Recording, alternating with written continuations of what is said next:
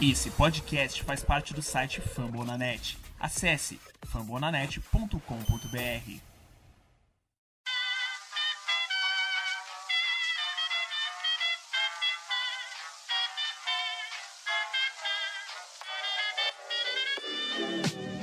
Mais uma rebatida forte. E ela tá fora daqui!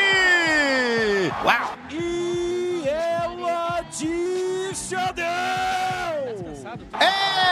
É home run! Aquele abraço. E aí galera do beisebol, tudo bem? Como é que vocês estão? A partir de agora está começando o meu, o seu, o nosso Rebatida Podcast, o podcast oficial da plataforma Fumble na net para falar da Major League Baseball. É, amigo, amiga, início do mês de junho, vamos falar sobre os jogadores do mês de maio mas vamos falar também sobre o fim dos sinais manuais. Chegou o PitchCon. Já ouviu falar dessa ferramenta? Vamos falar bastante dela no primeiro bloco. Eu sou o Thiago, convido você para seguir a gente nas redes sociais, no Instagram e no Twitter é @rebatida_podcast. Não estou sozinho. Guto Edinger, o menino arroba Yankees Brasil tá na área. Fala aí, Gutinho, seja bem-vindo. Boa noite, Thiago. Boa noite, Tássio. Bom dia, boa tarde, boa noite pra galera de casa. Vamos falar então dessa inovação que a Liga trouxe para 2022 e isso impacta muito no jogo. A gente já pode ver isso em vários times aí, também no tempo de jogo, como a gente estava conversando em off. Falar um pouquinho das premiações mensais e das séries do final de semana. Bora lá, o que é o Yankees Brasil no Twitter, como o Thiago já citou. Vamos que vamos. É isso, e também comigo ele, Tássio Falcão. Fala aí, Tassim. Fala Thiago, fala Guto, estamos aqui para mais um Rebater Podcast. Muitas mudanças, né? É a tecnologia finalmente, além do, do já existente, o VAR da MLB, mas é um novo recurso tecnológico de avanço na, na comunicação e no, no suporte, na melhoria do esporte, né? Então vamos embora para mais um Rebatida. É isso, pessoal. Lembrando que o nosso podcast chega duas vezes por semana, na grande maioria das vezes, com a edição dela, Luke Zanganelli, coordenação dele, o homem, o brabo Danilo Batista, e nós somos parte da família Fumble na Net. Vem com a gente, é o Rebatida Podcast.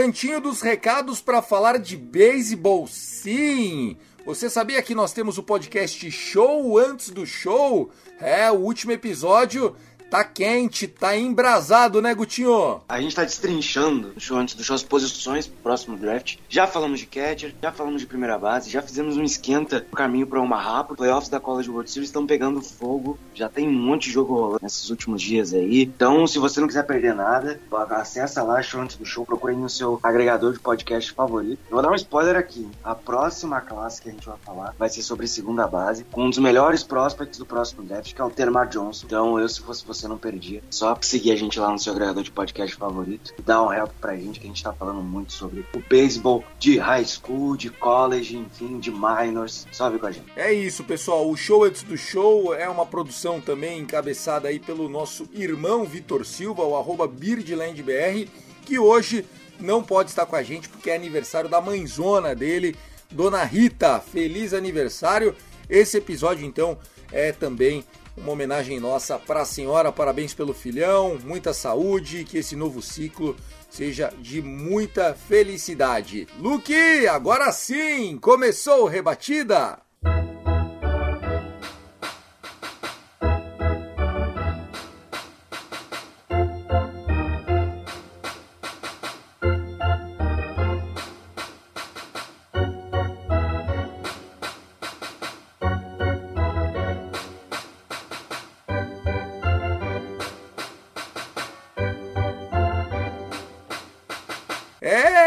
Meu amigo, o beisebol, o esporte mais tradicional do mundo, tá se inovando. 2022 um ano de mudanças, principalmente naquela relação entre o catcher e o pitcher.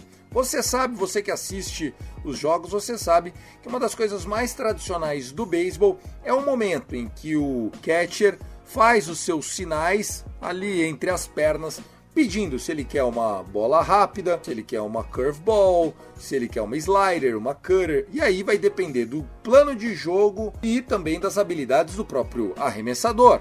Tem arremessador que gosta mais de determinada bola, tem rebatedor que tem mais dificuldade com determinada bola, e você sempre viu a dinâmica. O manager lá no dogout faz o seu malabarismo, bate na cara, coça a orelha, passa a mão no cabelo, pega no ombro, bate na barriga, dá dois tapinhas, levanta o sovaco, baixa o sovaco, e aí o catcher, olhando aquela cena, começa a fazer os dedinhos para baixo. Então é um três para um lado, joga um para cá, pum dedão, balança os dois dedos, vai lá, cruza o dedinho, e aí nisso o arremessador balança com a cabeça positivamente e começa o seu processo de arremesso. Pois bem, em 2022 surgiu a figura do Pitchcom. O Pitchcom, ele parece um controle de abrir portão de condomínio. É preto com os botãozinho preto, é meio que um joystick só de botãozinho. Parece que você vai achar isso em qualquer lojinha de chinês da sua cidade, mas aquele dispositivo, aquele controlinho pequenininho com uma cerca de 12 botões, ele na verdade é a nova forma de se passar os sinais na MLB. Chega, o roubo de sinais e tal vai ter que ser via eletrônico. Esse Pitcom tem catcher que usa no braço, junto com a sua bandagem ali no antebraço. Tem catcher que está usando no joelho na sua armadura. Então, na hora que ele fica agachado, o Pitcom já fica ali na altura ali do, do, do chest dele, do peito dele, e ele já protegendo com a luva, aperta os botãozinhos. Meu amigo, o beisebol tá moderninho, hein? É, um recurso que veio junto com o novo CBA, né? Já tinha sido testado nas minors. Lembrando que toda inovação que vem pra Major League Baseball, ela é antes testada na Minor League Baseball, então é quase que um prequel do que vai acontecer. Nesse momento estão testando tempo nos arremessos, né, de 20 a 30 segundos, para futuramente implementar isso na, na Major League Baseball. O Pitcom, ele foi um recurso, como o Thiago citou, para evitar um roubo de sinais. Ainda tem algumas equipes que fazem a moda antiga, com sinais ali e tudo mais, mas é quase unânime o uso do Pitcom hoje em dia. É um recurso muito interessante e que ajuda demais os arremessadores, demais. Por experiência, por estar acompanhando o que está usando desde o início da temporada. Algumas vezes já deu problema, já deu destragado pro meio do jogo, tem que usar a comunicação normal, mas no geral tem sido uma ótima atualização, uma ótima atualização. É, é um recurso muito interessante e que também diminui o tempo de jogo, como você tem off. É um recurso que ajuda a diminuir o tempo em que o jogo demora para ocorrer. Não é coisa de 10, 15 minutos que nem o Tasso me zoou antes, mas é uma questão de até um tempo, assim, um tempo regular de que uma, uma hora e vinte. É bastante tempo de jogo, então é um recurso muito bom e que tem ajudado bastante. Obviamente que se você tem arremessadores de mais qualidade, que é o caso do Thiago Cordeiro, que facilita a vida, né? Cada catcher usa da maneira que quer. É, o pitcher tem um ponto, né? Uh, e aí vai do pitcher onde ele quer colocar esse ponto, no ouvido, às vezes até no, no boné, enfim. E os jogadores de infield, aí varia de quando, quantos vocês quiserem, quanto o staff determina. Também tem este ponto eletrônico, também no ouvido, no, no chapéu, no boné, chapéu, enfim, onde preferir. Não precisa ser só um, ah, só segunda base. Não, pode ser mais de um. Esse segunda base, shortstop, terceira base, né? Esse apetrecho pra saber. Então, no momento que o pitcher recebe, o jogador de infield já sabe, ó, agora é bola rápida, vamos esperar. E aí já toma o posicionamento. Enfim, é um recurso muito legal que tem feito muita diferença em muitos times. É uma tecnologia que, chega para somar, né? Eu acho importante esse aspecto, até porque a gente sabe que o beisebol é um esporte que demora bastante e controlar isso para que caiba até numa transmissão de TV, praticamente a gente vê que não tem tantas transmissões nacionais do beisebol, né? Porque é um esporte que demora bastante, né? Então, transmissões nacionais no, no quesito quando eu falo transmissões americanas, né? Pra América é geralmente o, o Sunday Night Football no domingo, agora tem o America Baseball, que é no America, é, é America Game do sábado, né? Da Fox. Então, é, isso pode ser que ajude a ser um, um, jogo onde ele se encaixe no período de tempo mais habitual. A contagem, é, tem até um, uma curiosidade, lá no Globe Life Field, né, onde joga os Rangers, sempre tem competições regionais que envolvem o Texas Tech, o, o TCU, o time do Texas, do, do, do, college, né? Tem competições de vez em quando regionais lá no Globe Life Field e já tem já um placazinho com o contador já é, de tempo para que o, o pitcher é, vá pro arremesso o estádio já tá habituado já para receber já essa próxima, esse próximo avanço que vai ser a contagem dos pitchers. E tem uma coisa interessante também que eu reparei essa semana, até os próprios pitchers pitchers ele arrumaram uma forma de ajudar o catcher, no caso, a escolher o arremesso que ele quer. A, a, quando fazer passar o códigozinho ali para chegar mais rápido ao, ao, objetivo que ele quer, antes de ficar teclando vários botões, até em vez do, do, do, do pitcher ficar balançando a cabeça o tempo inteiro dizendo não, não, não. O Glenn Oro, né, num jogo que teve essa semana, ele faz um movimento com a mão, ele entra em posição de arremesso e ele faz um movimento com a mão assim, meio que balançando, meio que chamando, dando um sinal de um tipo de arremesso que ele quer. Então dá pra ver que em alguns momentos ele faz uma, duas vezes, ou três vezes, ou às vezes uma vez só, ou às vezes ele finge que faz e não faz. Então é uma próxima comunicação até que está sendo criada entre o pitcher e o catcher. O que eu acho interessante desse, disso tudo que você trouxe e, e das tecnologias é que, além do tipo de arremesso, Tassio, o pessoal tem que também colocar onde que eles querem o arremesso. Então, por exemplo, tem uma foto aqui do PitchCon, são nove botões de tipos de arremesso. Você tem as slider, as cutter, as fastball de duas costuras, de quatro costuras, as curveball, as sinkers, as knuckleballs, as change-ups e as splitters. São nove. Aí você escolhe se você quer up ou se você quer down. E, e isso é um tipo de pitcon. Ah, não, o, o arremessador aqui do nosso time, meu, esquece, ninguém arremessa knuckle. Então você não precisa ter o Knuckle ali, porque ninguém vai arremessar essa porra. E isso deixou o jogo mais rápido. Você falou da velocidade do jogo de os pitchers e os catchers não ficarem batendo a cabeça, Tassio, me pareceu mesmo. A hora que você estava falando isso é verdade. Eu sinto que eles estão cada vez menos dizendo não para as coisas. Exatamente, porque justamente eles estão eh, entrando numa, numa sintonia e uma nova forma de comunicação, né? Se você for reparar, é, até os próprios pitchers estão mesmo menos balançando a cabeça, entendeu? Então eles estão arrumando um jeito de até que surja uma próxima tecnologia que faça com que o catcher, com que o pitcher, no caso, não precise fazer nenhum movimento para dizer é, qual é o arremesso que ele quer, que ele quer passar para que o cat entenda mais rápido possível. Será que esse dispositivo do Pitcom que faz com que o pitcher ouça qual é o arremesso, né? Porque como é que ele fica sabendo? Tem dois tipos. Ou os pitchers têm tipo um, um displayzinho na luva, que aí ele diz se é fastball, se é isso, se é aquilo. Ou ele tem a, o, o speaker, que seria o alto-falante, que aí fala tipo fastball up ou slider in. Será que ali não tem um microfone também? Que aí o, o pitcher, meio como quem não quer nada, com a luva na frente da boca, já não fala pro catcher? Ah, sim, sim. É justamente para poder saber onde a bola vai. É para escolher o, o, lugar onde a bola, onde o arremesso vai chegar. Né? Sim, mas se bobear essa porra tem até microfone já. E aí o pitcher fala com a luva escondendo a boca. Ó, oh, vamos tentar trabalhar slider. Aí o catcher já manda, então slider para fora, sabe assim? Se isso já não acontece, eu acho que pode ser que aconteça. Não, não é assim que funciona. Tem a voz e você pode colocar a voz que você quiser. Se quiser colocar a voz do Google Tradutor, se quiser colocar a voz do Bob Esponja pra falar pro pitch, você pode colocar. A voz fica da escolha, né? Acho que foi o Bira que falou isso numa transmissão da ESPN. Mas você pode colocar a voz. Bota a voz da menina do Waze, fastball para baixo.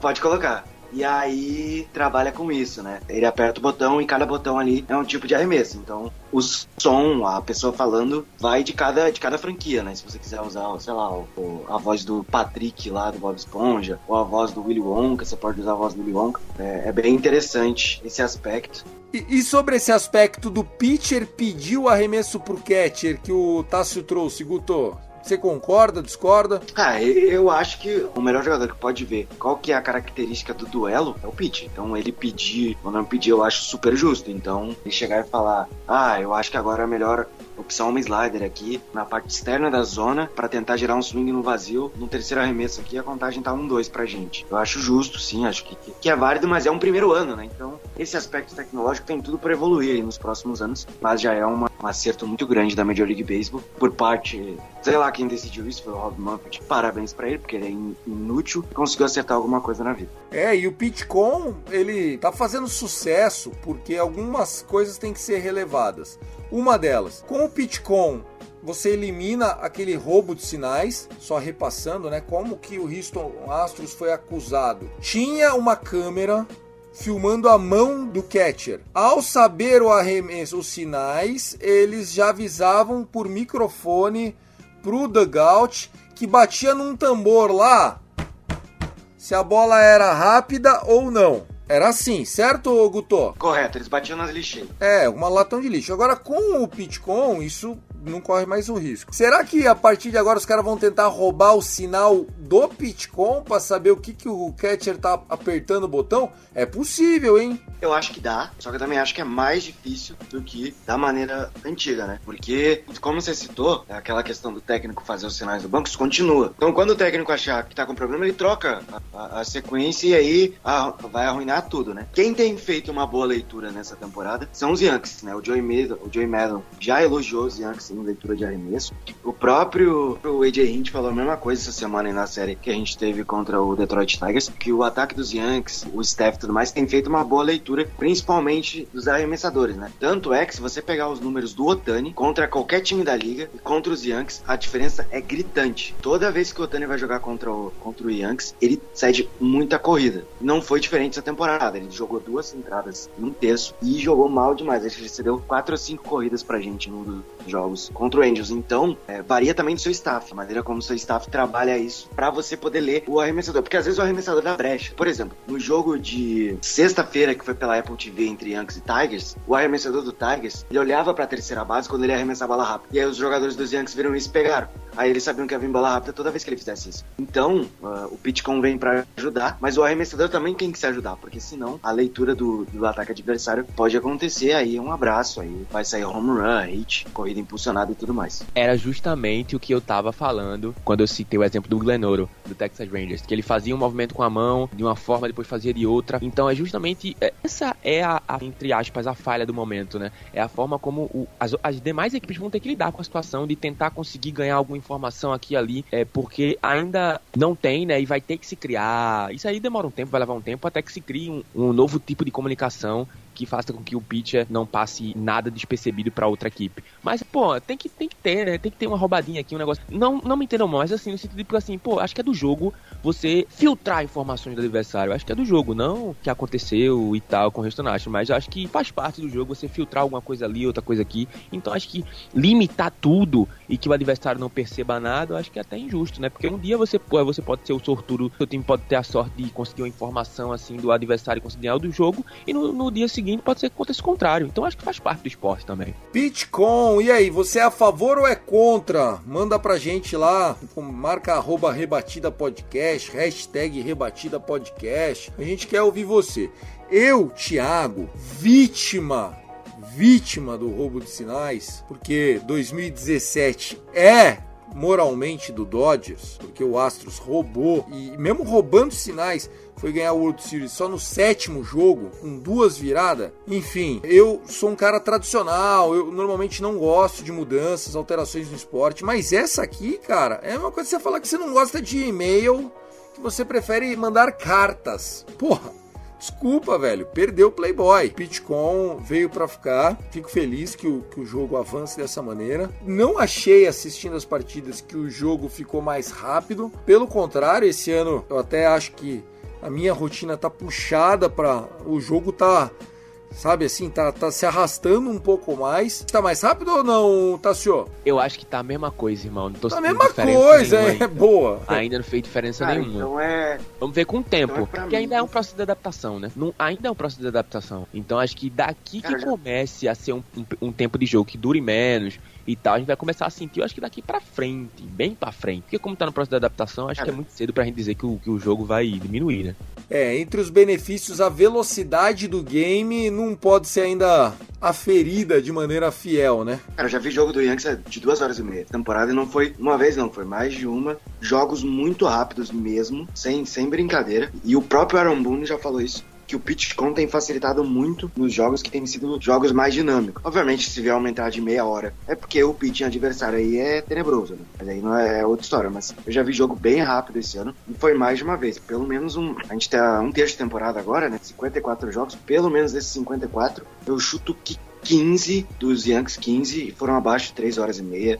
8, 10 foram abaixo de 3 horas, assim, facilmente. Eu acho, eu acho que o jogo mais rápido que eu vi dos Rangers essa temporada durou 2 horas e 20 minutos, pô. Do resto, eu acho que é tudo 3. Esse de hoje mesmo começou às 3 e meia e terminou 7 e 20, pô. Loucura. Também acho que não, não tem como a gente aferir, concordo com vocês. O Pitcom, se o próprio Aaron Boone já falou, né, que, que ajudou, deve ser unânime, cara. Até porque não é obrigatório, mas me parece meio que. Imagine você, dono de um time, surgiu o Pitcom e o seu técnico não usa. Deve pegar mal. No, na, no, encontro anual dos owners, o seu técnico ainda não tá usando uma parada que tá agilizando tudo, né? Então acho que é algo que a gente vai se reparar. Vai ter catcher que vai usar de um lado, vai ter catcher que vai usar do outro. O Will Smith do Dodgers usa na perna direita, no joelho. Quando ele fica agachadinho, o controlinho fica ali facinho para ele. Ele já ti, ti, ti, puxa a jogada e pau no gato. E viva o beisebol, é o que a gente espera. Mais alguma coisa para falar de Pitcom? Vamos encerrar o primeiro bloco e na volta falar de National League, American League, Players of the Month. Vamos falar sobre as séries que rolaram no final de semana e o que vem por aí. Mais alguma coisa? Não? Encerra? Acho que é isso, né? A gente destrinchou aqui bastante sobre o Bitcoin. Se a galera quiser saber mais, é só olhar como é que a regra funciona no site da MLB, né? Qualquer dúvida, pelo menos eu me coloco à disposição lá no Twitter, twitter.com.br, lá se quiser perguntar sobre o Bitcoin, faço, faço questão de responder. Ou qualquer outra dúvida de beisebol, também tô aberto. Perfeitamente! Então é isso, Guto mandou a braba e também marca a gente lá, arroba rebatida podcast. Esse foi o primeiro bloco. A gente volta depois desse órgão maneiro da nossa Luke Zanganelli.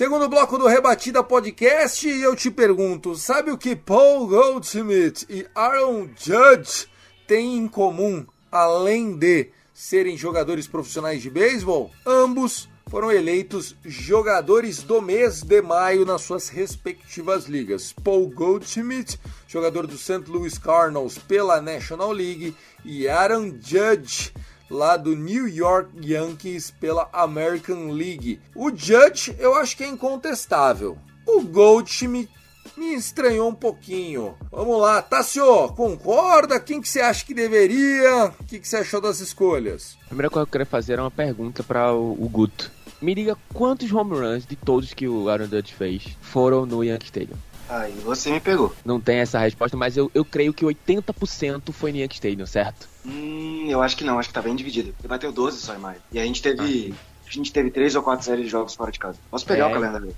Então, realmente, um período muito impressionante do Aaron Judge. Sabe qual que é o impressionante, Tassio? É ano de contrato, mané. Caras são. Você acha que os caras são burro igual nós, mano? Mas tá de brincadeira, ele, ele quer afundar o banco, né? Ele quer descer a lenha para que ele ganhe um contratozinho bem gostoso. Negócio de 10 anos pra Aaron Judge vai vir, é, Guto. Eu espero que ele roube bem muito dinheiro do Yankees e não jogue nenhuma nada nos próximos 10. Eu acho difícil, acho que ele mantém essa forma dele por mais uns 3, 4 anos, mas deve vir, vai vir, assim. No mínimo 7 ele vai querer, Guto, isso é um fato. Ele quer 10, ele quer 10, no mínimo 10. Então, ele... Não, ele quer 10 anos, 300 milhas, só que ele já tem 30, pô. E, e sempre, velho. Sempre você vai ver o Aaron Judge sentindo uma coisinha aqui, uma coisinha ali. Aí fica 300 Casualmente, esse ano ele tá saudável. Vou até bater na madeira. Você acha que o Yankees dá 10 anos para ele, velho? Vai fazer mesmo erro do Alex Rodrigues? É porque a questão do Judge vai muito além de ser só o Judge. É o cara da franquia, não adianta, vai ter que pagar. Porque o Judge é um líder dentro de campo, ele é um líder fora de campo, ele é uma figura dentro da comunidade. Vai muito além do que do, de ser só beisebol. O Judge foi formado nos Yankees, é tudo, entendeu? Tem que pagar. Já era pra ter pago, inclusive. Judge podia dar um descontão, então, né, meu? Porra, passar o boné igual ele passaria no, no Texas Rangers, eu acho maldade. Mas é porque ele é o único contrato que ele vai ter na carreira. Tem que colocar isso também do lado dele. Não vai ter outro grande contrato. Não vai ter outro contrato, nem a pau. É daqui pro fim. Exato, por isso que eu acho que, que ele tá certo. Ele vai ter um grande contrato, é agora e ponto. Então, eu, eu tô de acordo aí. Eu acho que acho que já deveria ter pago, né? Tô respondendo o Tássio, metade das séries de maio foram, foram fora de casa casa e metade foram em casa. Já diz aí sobre os home runs no Yankee Stadium e fora do Yankee Stadium. Eu quero números, Guto. Você vai ter que achar os números pra gente aí. Mas enquanto isso, é sobre o Paul é, Goldschmidt, eu acho que é um, um ano impressionante, tá? A gente sabe do talento dele. Ele sempre foi um cara amado em St. Louis e com certeza faz parte da história daqui, do, do clube. Poxa, é um período impressionante do, do Paul, né? Rebatendo 34%, né? São 12 home runs, 47, 47 RBIs. PS de mil, pô. Então acho que é um, período impressionante do Paul. Eu acho que é justamente ele jogando no alto nível que ele sabe jogar. Passou por, um, por uns períodos bem sombrios, é, mas ele sempre conseguia, é, de alguma forma, manter uma regularidade. Então acho que a gente tá vendo nesse momento um Paul que é o Paul que é acima da média, não, porque eu acho que ele é um jogador bem na média no quesito de ser regular, né? Então a gente tá vendo um Paul no seu momento é, mais on fire. Né, da sua média. É, eu acho que o Paul Goldschmidt, ele, obviamente, ninguém é eleito o jogador do mês e não foi bem no mês, né? Peraí, não, não quero que me entendam errado. Mas, o que o Mookie Betts fez, sem, sem clubismo, pô. O cara meteu 12 home run no mês. Se ele mantiver o que ele fez esse ano, ele teria o WAR de 11.8, é o maior desde o Barry Bonds. 54 home runs, que seria algo muito expressivo. 172 runs scored, a segunda maior da história do beisebol. E o cara perdeu pro Goldschmidt, que o, que o time dele não é líder nem da, da Central, pô sendo que o Dodgers tinha até o momento a melhor campanha de toda a MLB, os negros estão de sacanagem. Eu acho que tá certo. Eu acho que ele jogou mais em maio do que o, Mookie Betts, porque, vamos lá, War pro War, a diferença é mínima, é de 0.1. Acho que o War do Mookie Betts é 3 e o do, do Goldschmidt é 2.9. O Goldschmidt, eu não tô zoando, ele rebateu o mês inteiro. Todo jogo ele tem, teve pelo menos uma rebatida. Se você procurar, ele tá numa streak de 25 ou 26 jogos seguidos rebatendo a bolinha. Teve o Walk-Off Grand Slam também, né, que foi o primeiro da carreira dele. Então, assim, o Goldschmidt tá carregando o ataque do Cardinals nas costas. Hoje, ele é o MVP da Liga Nacional. Não, não tem o que falar, não tem o que falar. O cara tá com 345 de average e nós estamos em junho, né? Bom, óbvio, óbvio. Eu, eu, eu, entendo a defesa. Não tô tirando o demérito do Mook também, não, tá? Tá jogando demais. Ver os números dele outro dia me espantei. Tá jogando no nível Mook Betts. Até que tem muito cara bom no mesmo meio jogando, jogando bem, né? O Thiago, aí tem o Mook Betts, Pogo, tipo, o próprio Pete Alonso tá liderando a Liga Nacional em home run e corrida funcionada. Então fica difícil escolher só um. Fica difícil escolher só um, sem dúvida nenhuma. E a Liga Nacional, ela, a gente vai falar disso nas séries, ela tem entregado muito, muito jogão. Acho que o DH da Liga Nacional trouxe uma qualidade a mais para times que eu achei que não teria esse aumento. O Cubs, por exemplo, um time que está em reconstrução, com quase 10 derrotas a mais do que vitória. Porra, vence uns joguinho maneiro, vai buscar. A Liga Nacional ela tá mais é, run friendly do que ela já foi um dia. Vocês que são Liga Americana, vocês perceberam isso também? Ou isso fica muito na conta de quem tá acompanhando mais de perto a National League? Cara, não sei o Tássio, mas eu tento acompanhar o máximo de jogos que eu consigo, né? Se eu não vejo o jogo, eu pelo menos vou procurar os highlights depois no fim do dia, pra olhar os highlights, pra estar tá por dentro. Eu, eu amo beisebol, não adianta. Então eu tento sempre estar tá por dentro e eu acho que tem tido jogos muito legais. Por exemplo, hoje teve um Angels Phillies, que foi um jogo interliga, divertidíssimo, que o foi, foi. O Angel saiu na frente, o Phillies foi buscar, depois virou no final, né? Um jogaço, jogaço. Então, a própria Liga Nacional, não sei se foi por causa do DH, né? Eu acho que nem tanto porque a gente já falou aqui em outros programas da questão dos números, que é o pior aproveitamento em, em anos aí da Major League Baseball. Mas parece que os ataques estão colocando mais corridas, estão deixando os jogos mais dinâmicos, por mais que hajam pitchers muito bons em ambas as ligas, né? Eu acho que é, é o efeito do DH na Liga Nacional é automático, né? Eu acho que era algo que já se esperava de acontecer. O DH, ele, ele vem de uma forma para contribuir realmente com o aspecto de, de colocar é, as equipes em posição de, de ter mais chances habituais de, de, de conseguir é, rebater sem, e de descanso realmente com jogadores do, com jogadores do banco, né? Até porque antes a Liga Nacional tinha o tempo inteiro que colocar pintirira. Às vezes tinha que contar com três, quatro jogadores que tivessem no banco de reservas e acabar tirando vagas de jogadores que são para estar no bullpen, né? Enquanto, a, enquanto o pessoal da American League usa há anos já, milhares de tempo, dois reservas só no banco, no máximo três reservas só, porque é, é libera mais espaço para o bullpen, para o pessoal, é, para ter mais, mais ali um corpo é, de bullpen mais, mais fortalecido, né? E na, na National League não tinha isso, né? Então acho que veio para somar e veio para contribuir bastante com isso. Fantástico, né? Vamos falar sobre as séries, então? Quem começa? Você, tá? Você já tá falando Olha, seu time hoje, Tacinho do céu, é que esse programa é um programa de família. Se eu fosse dizer metade das coisas que eu penso sobre a administração do Texas Rangers, aqueles vagabundos que estão sentados na cadeira tomando decisões equivocadas, vocês ficariam enojados com o meu vocabulário chulo. Porque hoje me tirou do sério um blow save de três corridas pro Mariners, amigo. Não vai ganhar mais de ninguém, pô. Que é isso, cara, loucura. No momento, eu acho que, primeiramente, a culpa é tua, porque por ter apostado nos Rangers, né? Porque isso aí é pedir pro meu time perder. Então a culpa foi sua de ter apostado nos Rangers. Pode ser, hein? Zica minha, hein? Desculpa, Tassinho. A culpa é do Chris O'Dwyer também, né? Porque o seu melhor jogador é, no bullpen, é descansado, que é o Brock Burke, coloca o Mary Bush, né? Ah, é? Ele meteu um pitcher que não era o closer? Closer, que é o Joey Barlow, ele vinha de duas noites seguidas. Participações na sexta e no sábado. Ah, e aí tinha que fechar com outro e ele pegou o ruim. Puta que pariu, não acredito. Os Rangers deviam ter varrido os Mariners, para você ter uma ideia. E perderam a série. Perdeu o jogo na sexta porque foi justamente um blow save do Joey Barlow, que foi o primeiro blow save dele desde 2021. Ele é um, um closer muito, muito sólido, mas... Nossa, é chato demais ser Rangers. Pelo amor de Deus, que sofrimento, cara. Uma hora um cara vai ter que dar um blow save, é, é Thiago, não tem como, não tem jeito. Mas dois em três dias em casa contra o Mariners é ruim demais ser Rangers. Ele usou o Joey Barlow na sexta e usou o Joey Barlow no sábado, então no domingo não podia usar o cara, né? Três dias seguidos o cara precisava descansar. Daí, em vez dele colocar o melhor pitcher que ele tem no bullpen, que é o Brock Burke, né? Ele veio simplesmente com o Mary Bush e pediu para tomar o um empate. Já pensou no dia seguinte, né? Falou, vou guardar o menino pro próximo jogo. Três corridas, tá safe. Ai, ai, qual foi a série que você te chamou a atenção? Que você quer destacar, Tassio? Poxa, não tem como não falar, né? Isso, isso tem que ser assunto aqui. A gente tem que passar 10 minutos debatendo sobre isso aqui. Os Angels são L11. Isso é inacreditável. E a forma como os caras perderam hoje.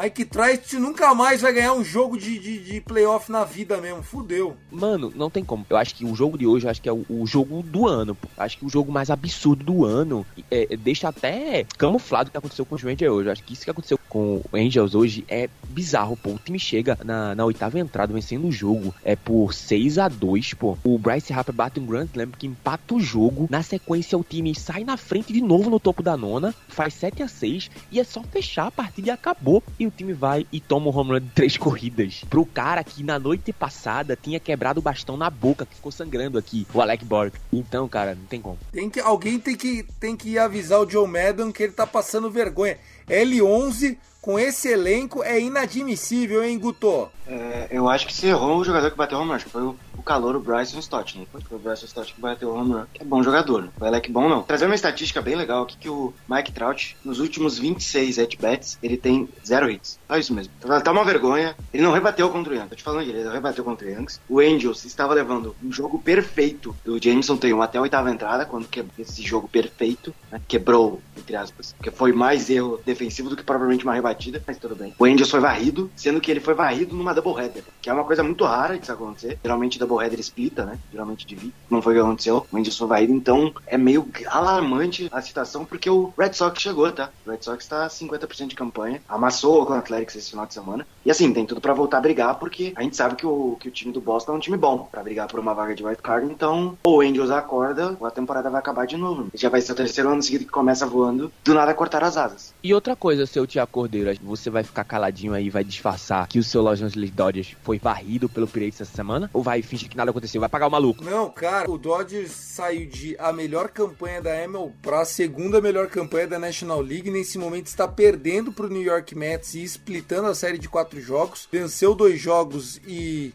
depois mais dois jogos que foram. E agora tá tentando fazer um review de uma fall ball tentando achar um solo home run pra empatar a partida na, na nona entrada. O Dave Roberts, coitado, tá, tá passando vergonha aqui. Mas assim, o Dodgers está em velocidade de cruzeiro, vai pros playoffs. Eu acho que acaba melhor que o Mets, mas foi a primeira varrida que a gente sofreu pro Pittsburgh Pirates em casa desde 2000. Mostra também essa varrida contra o Pirates em casa mostra também o quanto o beisebol é a regressão à média. Por que, Tassi Falcão? Antes do primeiro jogo desta temporada, o Pirates era o time com o maior número de derrotas para um mesmo time do beisebol na atualidade. Ou seja, o Dodgers tinha vencido o Pirates 15 vezes seguidas. Desde aquela temporada do 2019, a gente ganhava todos os jogos, ou em casa ou fora, e ganhava, ganhava, ganhava. Esse ano o Pirates tem cinco vitórias e apenas uma derrota contra o Dodgers e a gente, graças a Deus, não se enfrenta mais esse ano porque o Dodgers contra times acima de 500% só tem três derrotas no ano. Se perder hoje, quatro.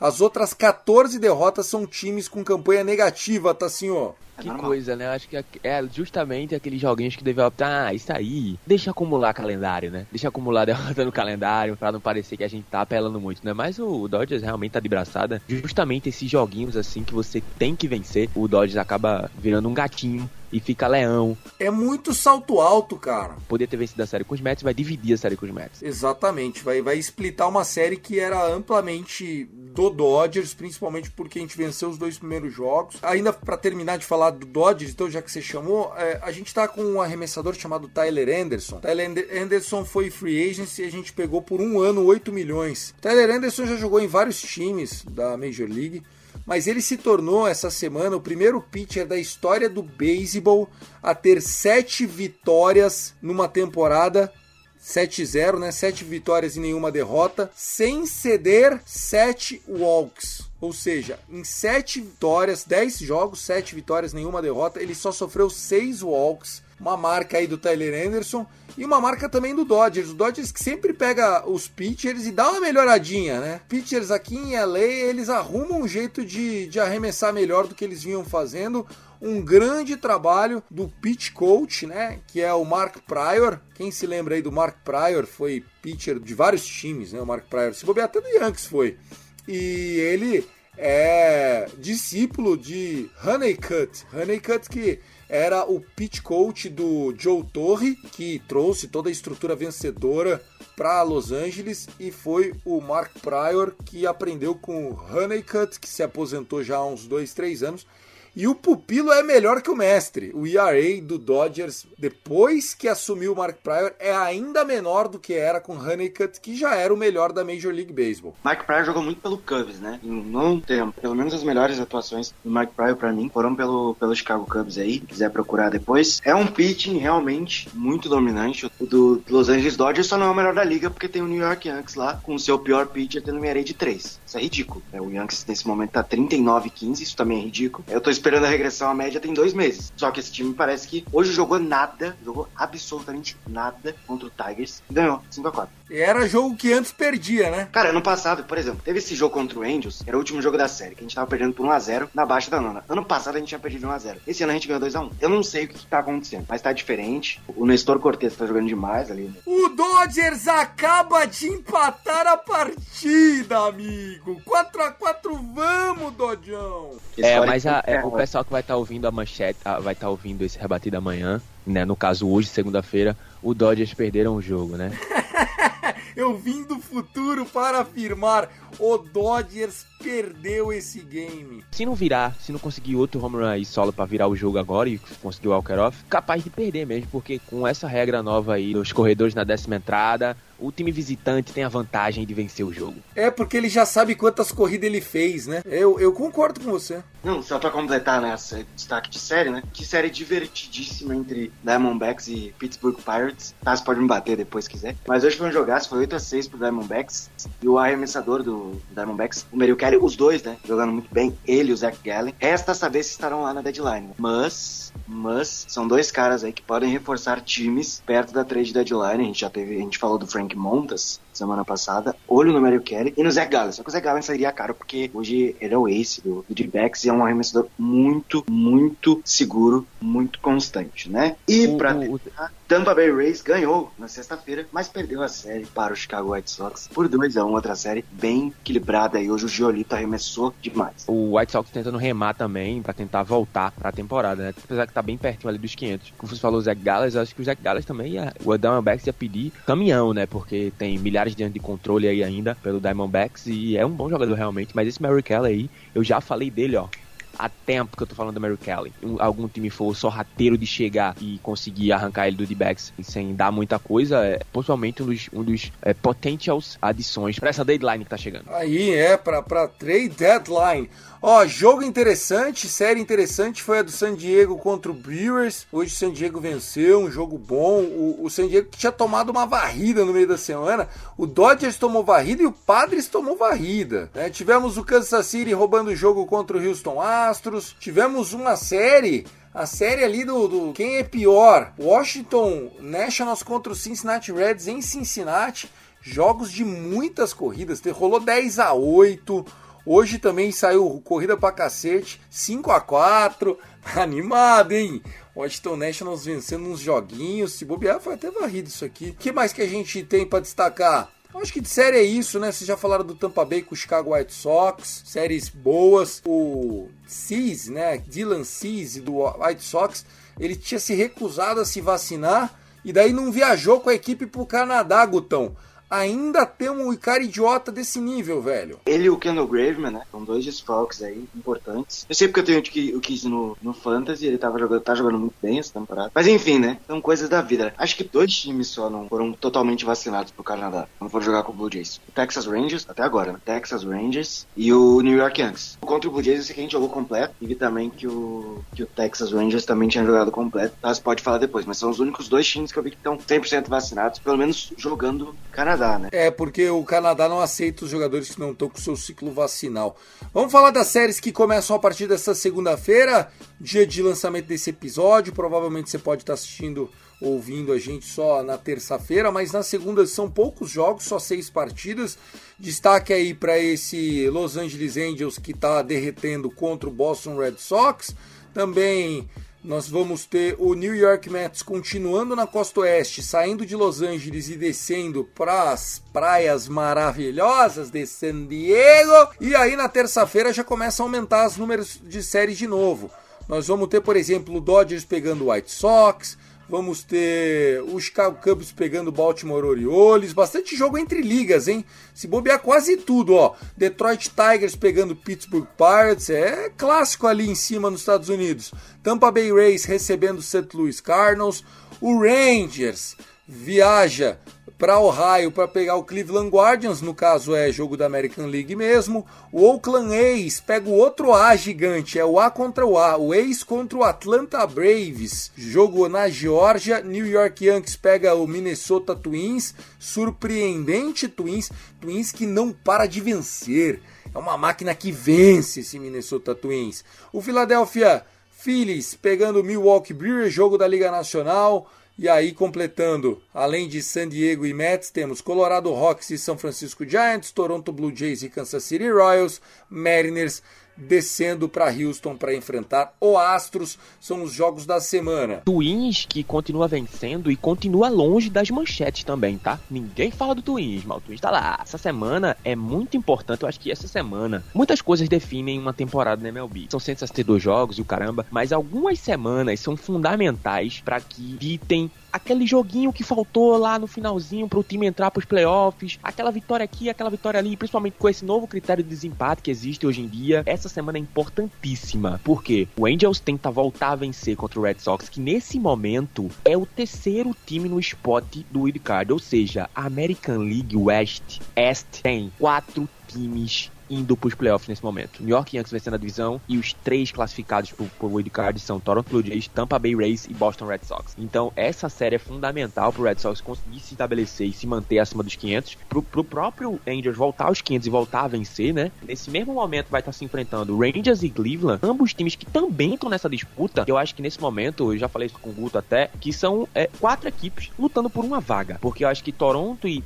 e, e Tampa Bay estão nesse momento, acho que até que nadando de braçada e com certeza eu não vejo nenhum desses dois longe de, da pós-temporada. Então, essas duas primeiras vagas de wildcard já são da American League East. Agora basta ver se o Boston Red Sox irá se juntar a esses outros dois, né? Porque vai justamente disputar essa última vaga com Angels, Cleveland, Chicago White Sox e Texas Rangers. E até talvez o Seattle Mariners que tem uma semana muito difícil, começando agora uma série com os Astros. Então tem que conseguir roubar jogos lá contra os Astros para ver se consegue voltar à disputa do wildcard nesse momento. Então é uma semana que define temporada, viu? Porque é, quando chega lá no final, ah, faltou um joguinho aqui, um joguinho aqui, um joguinho ali, vai ser justamente joguinhos dessa semana aqui. A gente falou de série Interliga, né? Final de semana aí que vem vai ter o Rizzo é, recebendo sua ex-equipe, o Cubs, outra série Interliga. Mas uma série que, pelo menos eu, eu achei muito interessante. Vai ser entre Mets e Padres, né? Que vocês já citaram aí. Eu acho que é uma série muito, muito equilibrada. São dois times que vão brigar até o final por vaga de playoff. Eu acho que o Mets tem tudo para levar a divisão nesse momento, mesmo sem seu número 1 um e seu número 2 da rotação, né? O Devon tá lesionado. E o Scherzer só, só em julho, final de julho, início de agosto. E o Padres, o Padres está querendo chegar no nosso querido Los Angeles Dodgers aqui do Thiago, né?